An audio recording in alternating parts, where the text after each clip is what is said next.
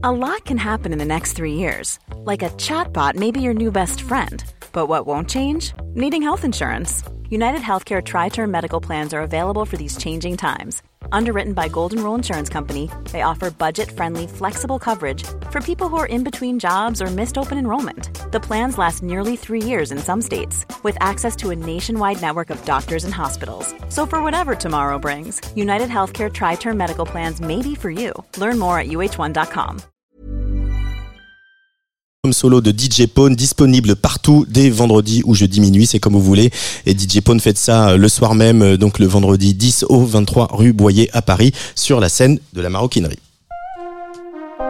Tsugi. Place des fêtes, le MAG. Antoine Dabrowski. Sur la Tsugi Radio. Tchau. Et oui, vous écoutez Tsugi Radio, il est 17h52. Il est venu ce temps du mois où je fais semblant de m'y connaître en jeu vidéo et ça c'est grâce à Antoine Gaillenou qui vient aujourd'hui décrypter pour nous la musique de Castlevania Symphony of the Night. Et je vous propose de jouer encore un petit peu, on va fermer les yeux, on va s'imaginer qu'il n'a pas du tout gelé ce matin, qu'il fait beau et qu'on appuie sur Fast Forward pour se retrouver par exemple les 9, 10 et 11 juin dans l'Orne à la ferme de Ray pour le retour de Biche Festival. Le festival normand accueillera Yoa Fishback Rendez-vous ou Westéphane, euh, bien sûr d'autres noms vont être annoncés bientôt. Le week-end euh, suivant, là, juste après, euh, c'est un tout nouveau festival qu'on vous convie, un festival initié par notre cher Trabendo, la première édition de Fiore Verde, premier festival consacré aux cultures italiennes. Ça sera du 15 au 18 juin. On y verra le, phénomène napolitain Liberato, Donato Dozzi, Lorenzo Seni ou encore Don Turi. Tiens, tiens, de la musique, des bonnes choses, la Dolce Vita sur les pelouses du parc de la Villette, en somme. Allez, pour celles qui ont vraiment besoin d'été, un autre rendez-vous dont je voulais vous parler ce soir, le, le 21, 22, 23 juillet à deux pas de la plage de l'Almanar ailleurs, c'est bien sûr le Midi Festival où on y verra Aimé Simone, Porridge Radio, Nelik, Dylan Dylan ou Eggs.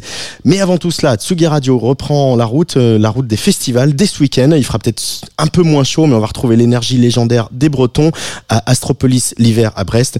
On y verra Kate Horton, Kate Il est Vilaine, Maxime Dangle, La Créole, Kendall et Pablo Bozzi ou encore Kitin et The Hacker.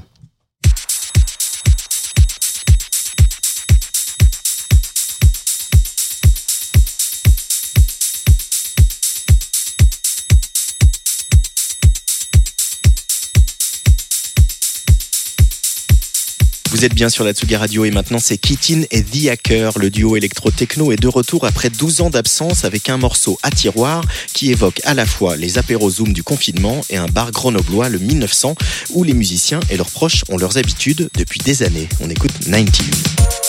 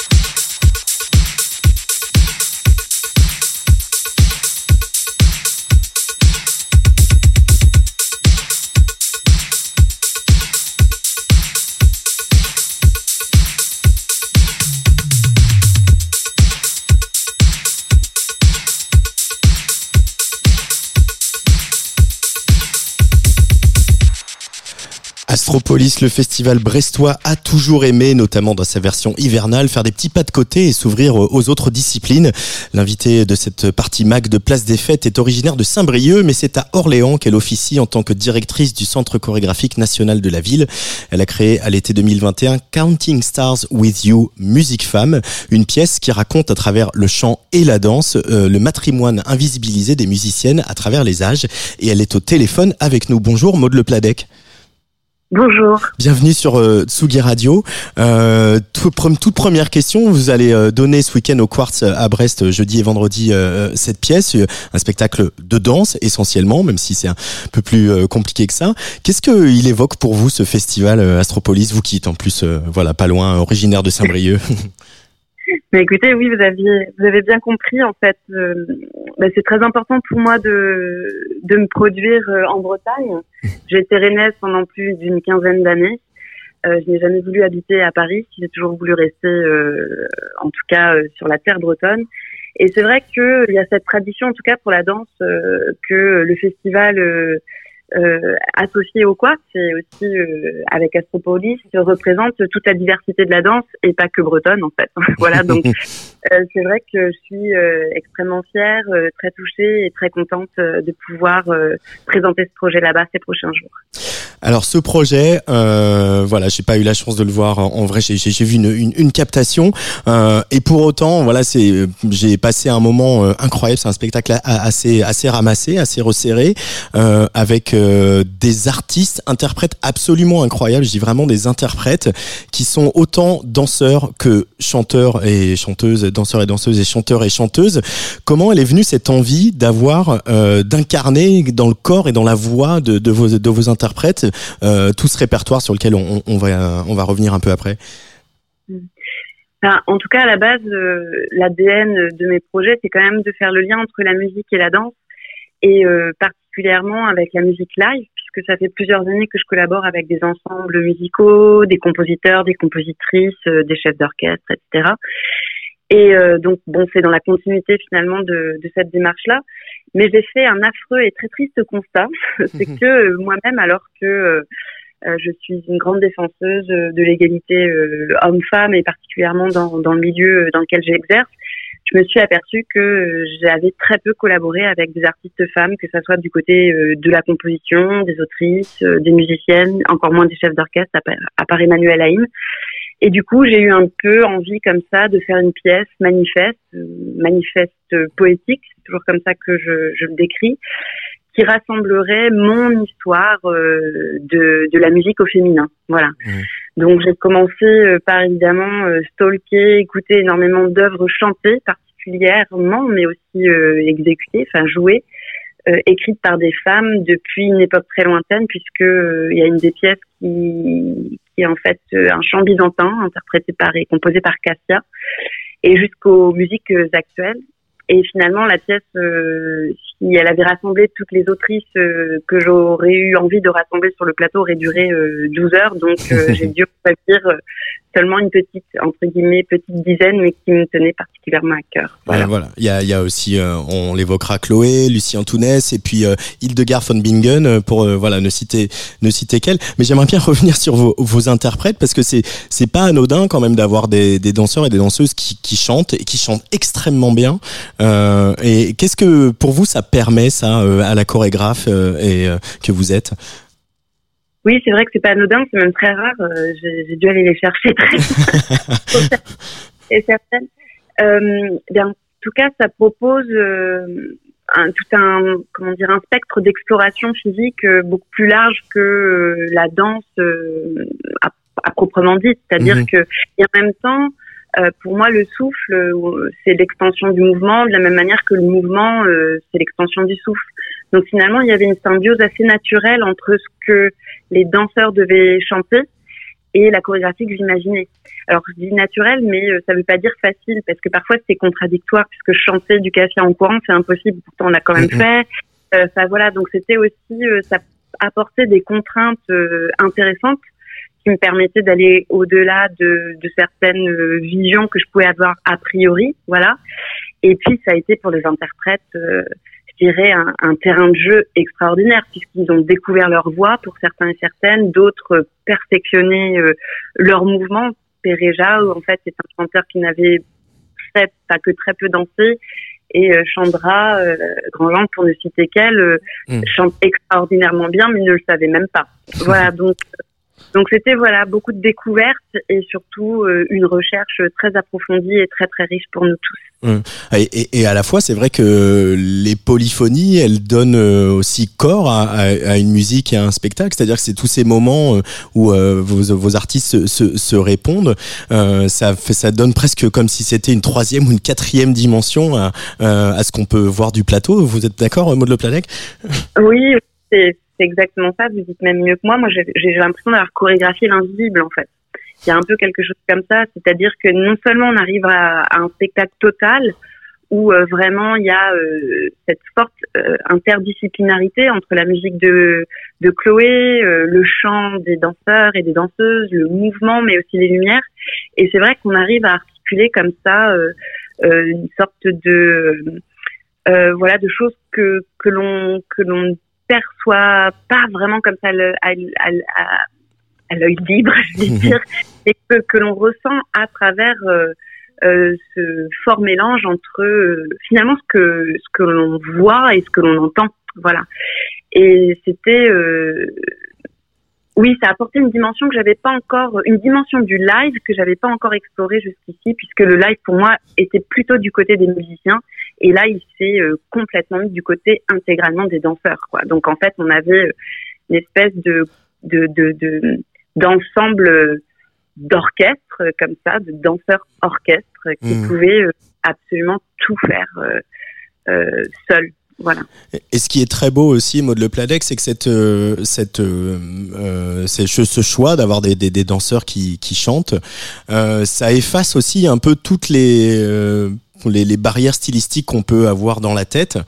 Et, et, on se rend compte que finalement de, de, de cette œuvre euh, qui vient de l'époque byzantine à la musique de Chloé ou de Lucie Antounès, tout ça n'est qu'un continuum et c'est aussi ça que ça raconte, c'est une, une votre vision d'une partie de l'histoire de la musique euh, composée par par des femmes. Et finalement cette euh, comme on a retiré essentiellement les arrangements c'est essentiellement vocal, même si sur la fin il y a un peu plus d'instruments, ça, ça permet ça aussi, ça permet de, de, de voilà de faire tomber des barrières, de se dire que eh ben la musique c'est la musique point. Euh, il y a 2000 ans ou Oui, mais merci, parce que c'est exactement ce que j'ai cherché. Et je crois que ça tient effectivement beaucoup à la dextérité des, des, danseurs et des danseuses de pouvoir effectivement nous faire traverser euh, la pièce comme un voyage. Voilà, un mmh. voyage à fois culturel, géographique, euh, euh, et pourtant il y a des vrais chocs de culture, hein, parce que quand on passe, euh, je sais pas, euh, de Barbara Strozzi à Elysia Crampton, ça n'a absolument rien à voir. Donc c'est eux et leur faculté finalement à, à nous faire passer d'un registre de corps et d'un registre de voix à un autre. Mais ça tient aussi beaucoup aux arrangements de Chloé en fait, Bien sûr. puisqu'elle a travaillé toutes les transitions et en fait elle est omniprésente dans la pièce et c'est elle qui endigue comme ça, c'est elle qui nous tient la main et qui nous permet finalement de passer euh, d'une sphère à une autre, d'une constellation de femmes à une autre, d'une voix à une autre, d'une musique à une autre et évidemment d'un corps à un autre. Et ça, ça a été euh, pour elle un vrai euh, challenge qu'elle a réussi à relever, je, je trouve, avec beaucoup de brio. Euh, comment, euh, alors vous êtes danseuse euh, avant d'être chorégraphe et directrice de, de, de Centre chorégraphique national, mais comment la, la, musique électronique elle est rentrée dans votre vie? Bah, Écoutez, en fait, sans même que je m'en aperçoive, j'ai envie de dire, c'est-à-dire que moi j'écoutais déjà très jeune, hors de la musique, que je, c'était pour moi de la musique électronique. Alors ça ça va sûrement vous dire quelque chose, même si c'est très vintage aujourd'hui. J'écoutais Tangerine Dream à fond. Euh, j'écoutais euh, voilà des musiques plutôt. Euh, euh, j'écoutais aussi beaucoup de musique contemporaine. J'écoutais aussi énormément de musique électro, mais sans savoir en fait ce que mhm. c'était, parce que voilà. Enfin, je le dis souvent et je l'ai même J'en ai même fait une pièce. En fait, mon père était euh, disque jockey et il chinait comme ça euh, un peu partout des disques et moi je les écoutais et, et ça a créé pour moi une culture très très éclectique de la musique, mais aussi de manière très néophyte. Je savais absolument pas hein, euh, à quelle histoire appartenait tel ou tel titre ou morceau que j'aimais. Voilà. Et j'ai éduqué une oreille un peu à la sauvage comme ça. Et puis après, à travers mes études, à travers les rencontres que j'ai pu faire, ben, finalement, j'ai fait les liens. Et finalement, cette pièce, ben, je continue de faire les liens. Hein. C'est dans la continuité. voilà. Et, euh, et c'est vrai que bah, je, je, trouve que la musique électronique aujourd'hui, elle fait le lien entre euh, la musique classique, euh, la musique actuelle, la musique dite savante, la musique dite populaire. Et c'est, en tout cas, même dans les compositeurs, je dirais plus savants que j'ai utilisés, comme Fausto Mitelli ou David Lang, Michael Gordon, il y a toujours en fait un drone. Il y a toujours la présence de la musique électro. Et avec euh, Chloé ou, ou Lucie Antunes, bah, c'est vrai que j'ai pu pousser un peu les curseurs, on va dire, de ce registre-là et ne me ne m'en tenir en tout cas sur euh, pas, pas que sur Counting Stars, mais sur d'autres pièces que j'ai pu mmh. faire euh, collaborer avec Lucie, vraiment de me tenir à son style et son répertoire elle, et, et c'est un vrai plaisir. Le, le, le clubbing, le, le, dance floor, c'est un, un, endroit qui vous inspire en tant qu'artiste, Maud Le Planec Énormément. Énormément. Même si pourtant, moi, je n'ai pas fréquenté du tout les clubs. mais ça m'a toujours inspiré comme une espèce d'espace utopique euh, et ça me fait du bien de savoir que c'est là. Ça me fait du bien de savoir que la nuit est vivante, ça me fait du bien de savoir que des gens dansent toute la nuit alors que moi, euh, à 10 heures, je suis au lit, hein, voilà. euh, mais c'est pour moi l'espèce de, de euh, voilà, c'est la nuit de ce que je fais. C'est-à-dire que moi, je travaille deux jours en studio, les spectacles sont présentés le soir jusqu'à maximum 22 heures, et je sais qu'après, il y a comme le revers de ce que je fais, comme si on retournait euh, la peau du spectacle vivant, vivant, pardon, et que tous les gens qui sont peut-être dans cette salle, ils vont continuer euh, euh, eux-mêmes à, à, à, danser. Et c'est vrai que euh, bon, moi j'aime danser en fait et j'aime danser partout et j'aime les gens qui dansent et j'aime regarder les, les gens danser donc j'aime autant regarder un interprète au plateau que des gens qui. D'ailleurs, je préfère regarder les gens danser sur la piste que de danser moi-même. voilà. Euh, non, non, ça m'inspire énormément et je trouve que c'est aussi un endroit culturellement, socialement, politiquement très fort en fait euh, et qui euh, qui est aussi un endroit où, où, on revendique des choses et d'où aussi des, des, des danses et des communautés émergent Mm. et qui sont des communautés en fait euh, alternatives, euh, des communautés euh, minoritaires, mais qui en fait défendent finalement une vision du monde qui est beaucoup plus proche de, mm. de la mienne. C'est ce que euh, vous avez dit au micro d'Arnaud Laporte sur France Culture. Une pensée peut traverser les corps. J'aime, beaucoup cette, cette formulation. Dernière question, Maud Le Pladec. Euh, vous êtes à la tête d'un centre chorégraphique national. Euh, vous n'êtes pas si nombreuse à diriger des scènes nationales, que ce soit en danse ou en théâtre en, en, France. On l'a encore vu bah, avec euh, une récente nomination au théâtre du Châtelet où deux femmes étaient dans la shortlist et un homme est sorti du chapeau, quel que soit son, son, son talent et son parcours, bien sûr. Euh, pour vous, même dans la danse et, ce spectacle sans doute Counting Stars with You, Musique Femme, euh, y contribue. Euh, il y a encore du chemin à faire et le rôle des artistes, c'est de continuer à alerter sur ces questions de parité, d'égalité, de diversité. Mais malheureusement, oui, il y a encore du chemin à faire. J'aimerais vous dire le contraire, mais euh, effectivement, les exemples que vous citez sont très parlants. Là, j'ai lu euh, après, il y a aussi la directrice, euh, l'ancienne directrice, hein, qui était quasi actuelle, enfin, qui vient juste de quitter l'Opéra de Lyon, qui est mhm. Julie et euh, j'ai lu un article comme quoi, euh, après la, la, le départ de Julie Guibert, finalement, il restait euh, trois femmes à la tête euh, de centres chorégraphiques nationaux et qui représentent en fait, j'espère que nous ne sommes pas les seules trois femmes dans le milieu de la danse à diriger des institutions ou des labels, mais c'est possible, il faut que je me renseigne, mais les chiffres sont assez accablants. oui, je, je, pense que, en tout cas, je, chacun définit son rôle. Moi, je sais que ça ça m'importe euh, beaucoup de d'être porte-parole de cette cause-là et de militer euh, au maximum et même de mettre des actions en place pour que euh, la place des femmes ne soit plus grande dans le milieu de la danse. C'est la raison pour laquelle au CCM, au CCN d'Orléans, on a un petit festival exclusivement dédié à la création féminin. C'est la raison pour laquelle aussi pour les résidences d'artistes, on fait très attention qu'il y ait au moins 50% euh, euh, d'hommes et 50% de femmes, voire on essaye même de mettre un peu plus de femmes pour relever la moyenne, on va dire, à l'échelle mhm. Voilà, c'est vraiment des actions très concrètes qui, en fait, tant que les mœurs ne changent pas, je crois beaucoup au quota. Voilà, je le dis comme ça, mais c'est vrai. Et, c'est malheureusement, euh, à mon sens, euh, par là qu'il faut passer encore aujourd'hui. Euh, et aussi à, à, monter des spectacles comme Counting Stars With You, Musique Femme, avec que du répertoire composé par des musiciennes qui vont donc de l'époque byzantine à Chloé et Lucie Antunes, comme on en parle depuis tout à l'heure. Merci beaucoup, Maud Le Pladec, d'avoir pris le temps de, de ce petit coup de téléphone sur Tsugi Radio. Merci, c'était un plaisir. Merci beaucoup. Euh, et jeudi et vendredi, donc, euh, ce spectacle, vous le donnez au Quartz à Brest. Le 14 février, il y aura Avignon. Et puis, un petit peu plus tard, au printemps, Clermont-Ferrand, Saint-Brieuc, le Carreau du Temple à Paris ou encore Le Mans. Et pour se quitter, on va écouter Chloé, Dark Room, bien sûr, un extrait de la bande-son de ce magnifique spectacle. Au revoir, à bientôt. Au revoir, merci.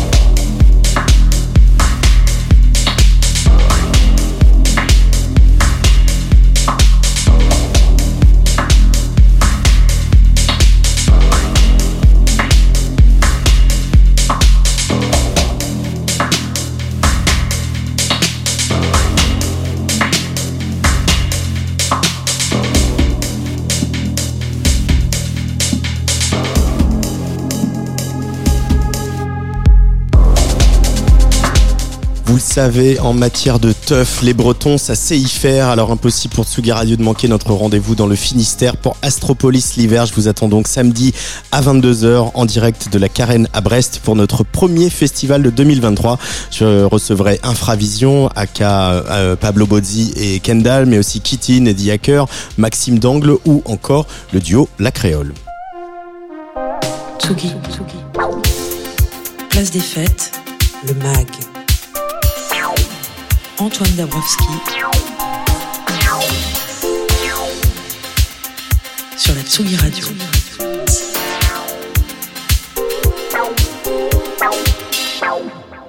Et tous les mois, on regarde ce qui se passe dans nos consoles de jeux avec notre spécialiste euh, Antoine Gaillanou. Salut Antoine. Salut Antoine, toujours le plaisir, le, ce studio qui est si, si agréable. Oui, et ça fait plaisir de, de t'avoir en face de nous. Tu as bravé la grève euh, Ah pour venir euh, jusqu'à nous et ça, ça fait plaisir. Allez, premier extrait de musique, histoire de se mettre dans l'ambiance.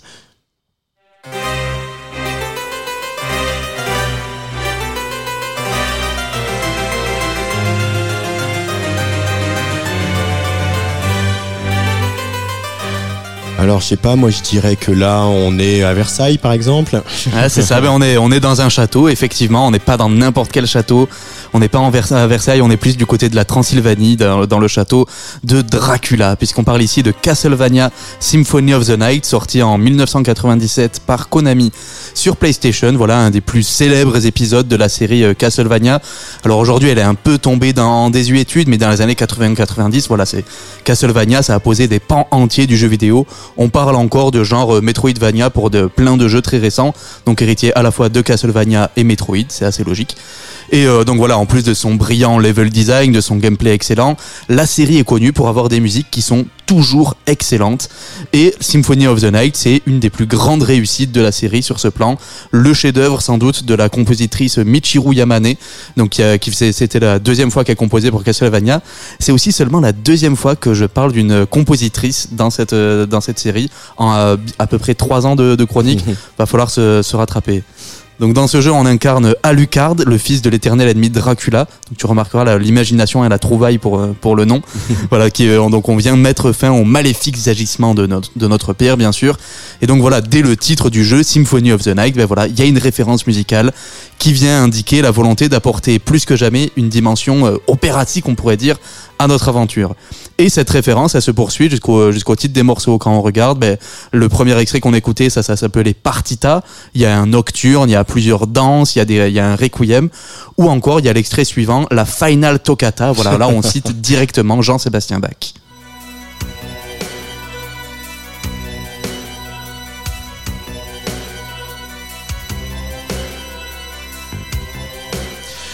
Alors, on, on- on est chez Bach, mais on est un peu chez Switched on Back, comme dirait Wendy Carlos.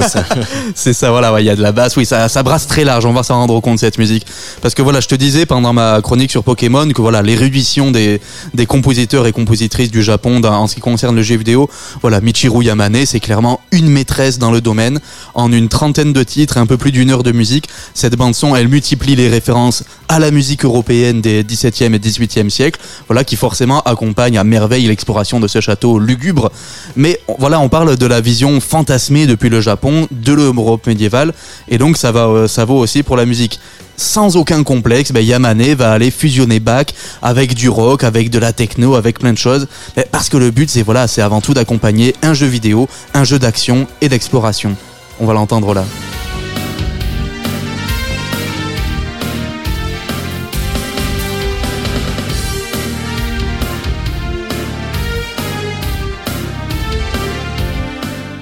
Ah vraiment, moi, c'est son midi un peu crado, c'est toute mon enfance. hein. Alors j'ai pas joué à ce jeu-là, mais vraiment ces sonorités-là, vraiment, c'est ça, ça me replonge en chaque fois en- dans une nostalgie. Et je pense qu'on euh, qu'on peut retenir de l'usage de ces sons MIDI, c'est vraiment le côté décomplexé. L'orgue d'église va se confronter au synthé qui tâche, aux guitares électriques. C'est épique, c'est tragique et ça peut aller très loin. Là, on va écouter encore un nouvel extrait, le morceau Tragic Prince. Voilà, c'est un des plus connus du jeu qui a été repris dans d'autres versions ensuite ou même dans le jeu Smash qui est la réunion de tous les héros de, jeux vidéo. Voilà, donc euh, cette fois-ci, on sort l'artillerie lourde.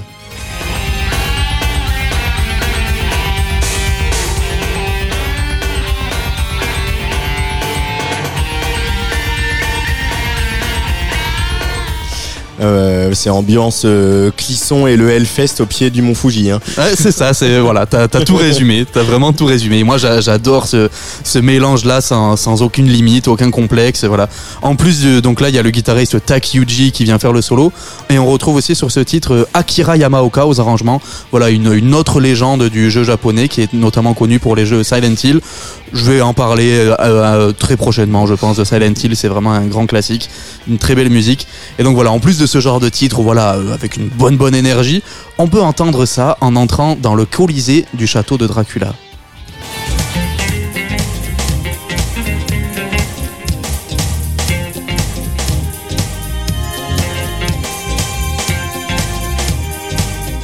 Ah, la, petite basse, la batterie qui sautille, les, même les cordes qui arrivent. Voilà, c'est quasiment disco. Ouais. C'est quasiment du disco. Et voilà, c'est ça qui rend le. Coachella, quoi. Ah ouais, c'est ça. C'est c'est ça qui rend le jeu vidéo passionnant, surtout quand c'est bien fait comme ça. La musique de jeu vidéo, il y a tout. Il y a vraiment tout qui est là, qui est réuni, qui est mélangé dans un melting pot euh, postmoderne, si on veut. Et voilà, et encore, j'ai pas passé dans la bande son, il y a aussi de la city pop, il y a aussi de la musique de film d'horreur, il y a un moment de chœur a cappella, voilà. Le tout toujours servi avec ce qu'il faut d'élégance, ce qu'il faut d'efficacité, et surtout, voilà, tous ces genres de, tous ces genres très différents, en fait, ils contribuent tous à la même ambiance du gothique cool, on pourrait dire, voilà, du, du gothique, euh, du gothique à la cool. Aussi variés que soient les morceaux, bah, ils contribuent à dessiner, bah, voilà, toujours les- tous les contours de ce château, euh, de ce château très riche, qui, voilà, comme souvent avec euh, l'esthétique gothique, enfin, sur- surtout la, la partie moderne de ce qu'on appelle gothique, c'est, c'est supposément terrifiant, ça fait référence à des choses qui sont censées ter- être terrifiantes. Pourtant, on s'y sent bien, on s'y sent à l'aise. Peut-être parce que si le mal là-dedans, si l'ombre elle est, elle est bien présente, elle est surtout incarnée dans des figures qui sont dans des figures maléfiques, mais qu'on peut trancher à la force de nos armes, qu'on peut vaincre. Et ça, c'est quand même assez réconfortant. Au final, quelle philosophie ce soir, Antoine Gaillanou. Euh, Castlevania Symphony of the Night, c'est donc un jeu de Konami sorti en 1997 sur PlayStation avec une musique signée par une compositrice qui s'appelle Michiru. Yamane et on va on va essayer d'en chercher d'autres hein, des compositrices. Oui. euh, Y en a, hein, y en a. y en a, y en a, y en a. Merci Antoine Gaillanou, on se retrouve Avec plaisir. euh, au mois de mars euh, désormais pour ta prochaine chronique.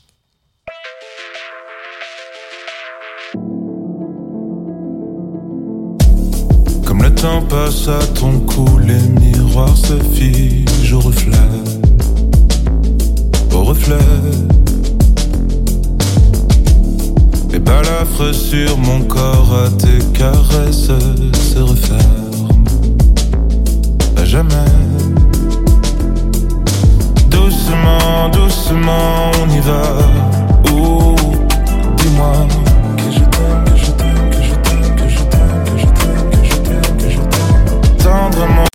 tendrement, laisse-moi. Ouh, dis-moi que tu m'aimes, que tu m'aimes, que tu m'aimes, que tu m'aimes, que tu m'aimes, que tu m'aimes. J'aimerais seulement m'endormir. Ma tête sur ta robe noire Comme un enfant dans un sourire Quand lève le vent notre étendard Notre le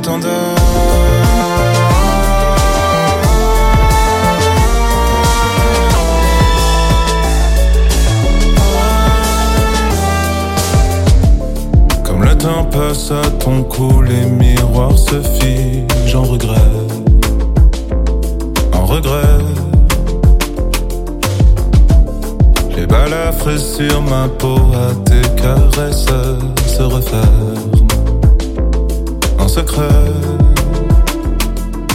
Doucement, doucement, on y va. Oh, dis-moi que je t'aime, que je t'aime, que je t'aime, que je t'aime, que je t'aime, que je t'aime, que je t'aime. Tendrement, tendrement, laisse-moi. Oh, dis-moi que tu m'aimes, que tu m'aimes, que tu m'aimes, que tu m'aimes, que tu m'aimes, que tu m'aimes, que tu m'aimes. J'aimerais seulement m'endormir. Ma tête sur ta robe noire. Comme un enfant dans un sourire. Quand lève le vent notre étendard. Notre étendard.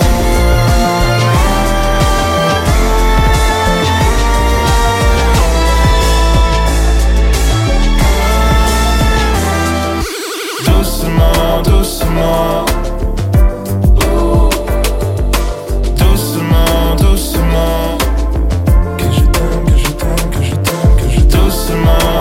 tomorrow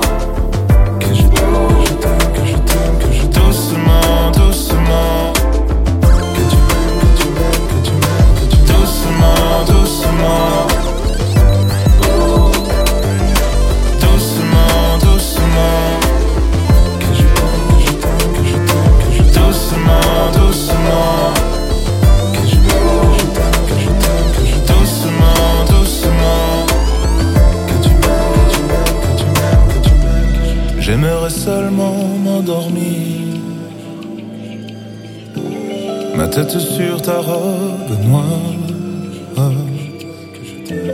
Comme un enfant dans un sourire. Quand lève le vent notre étendard. Notre étendard.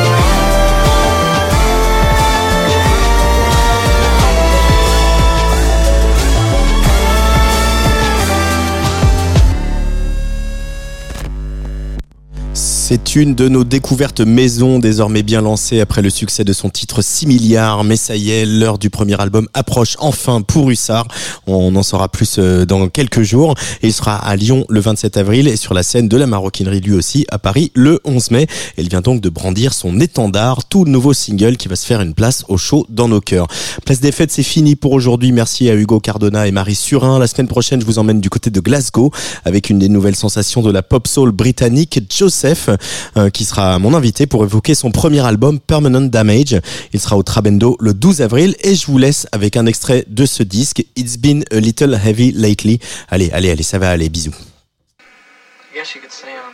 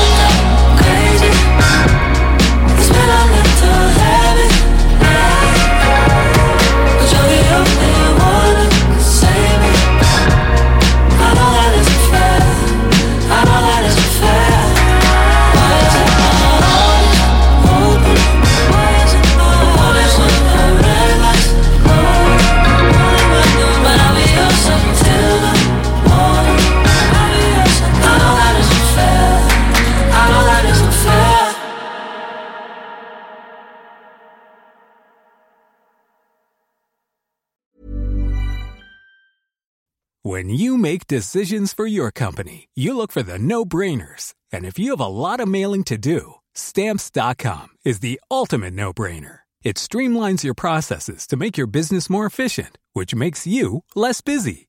Mail checks, invoices, legal documents, and everything you need to keep your business running with stamps.com. Seamlessly connect with every major marketplace and shopping cart.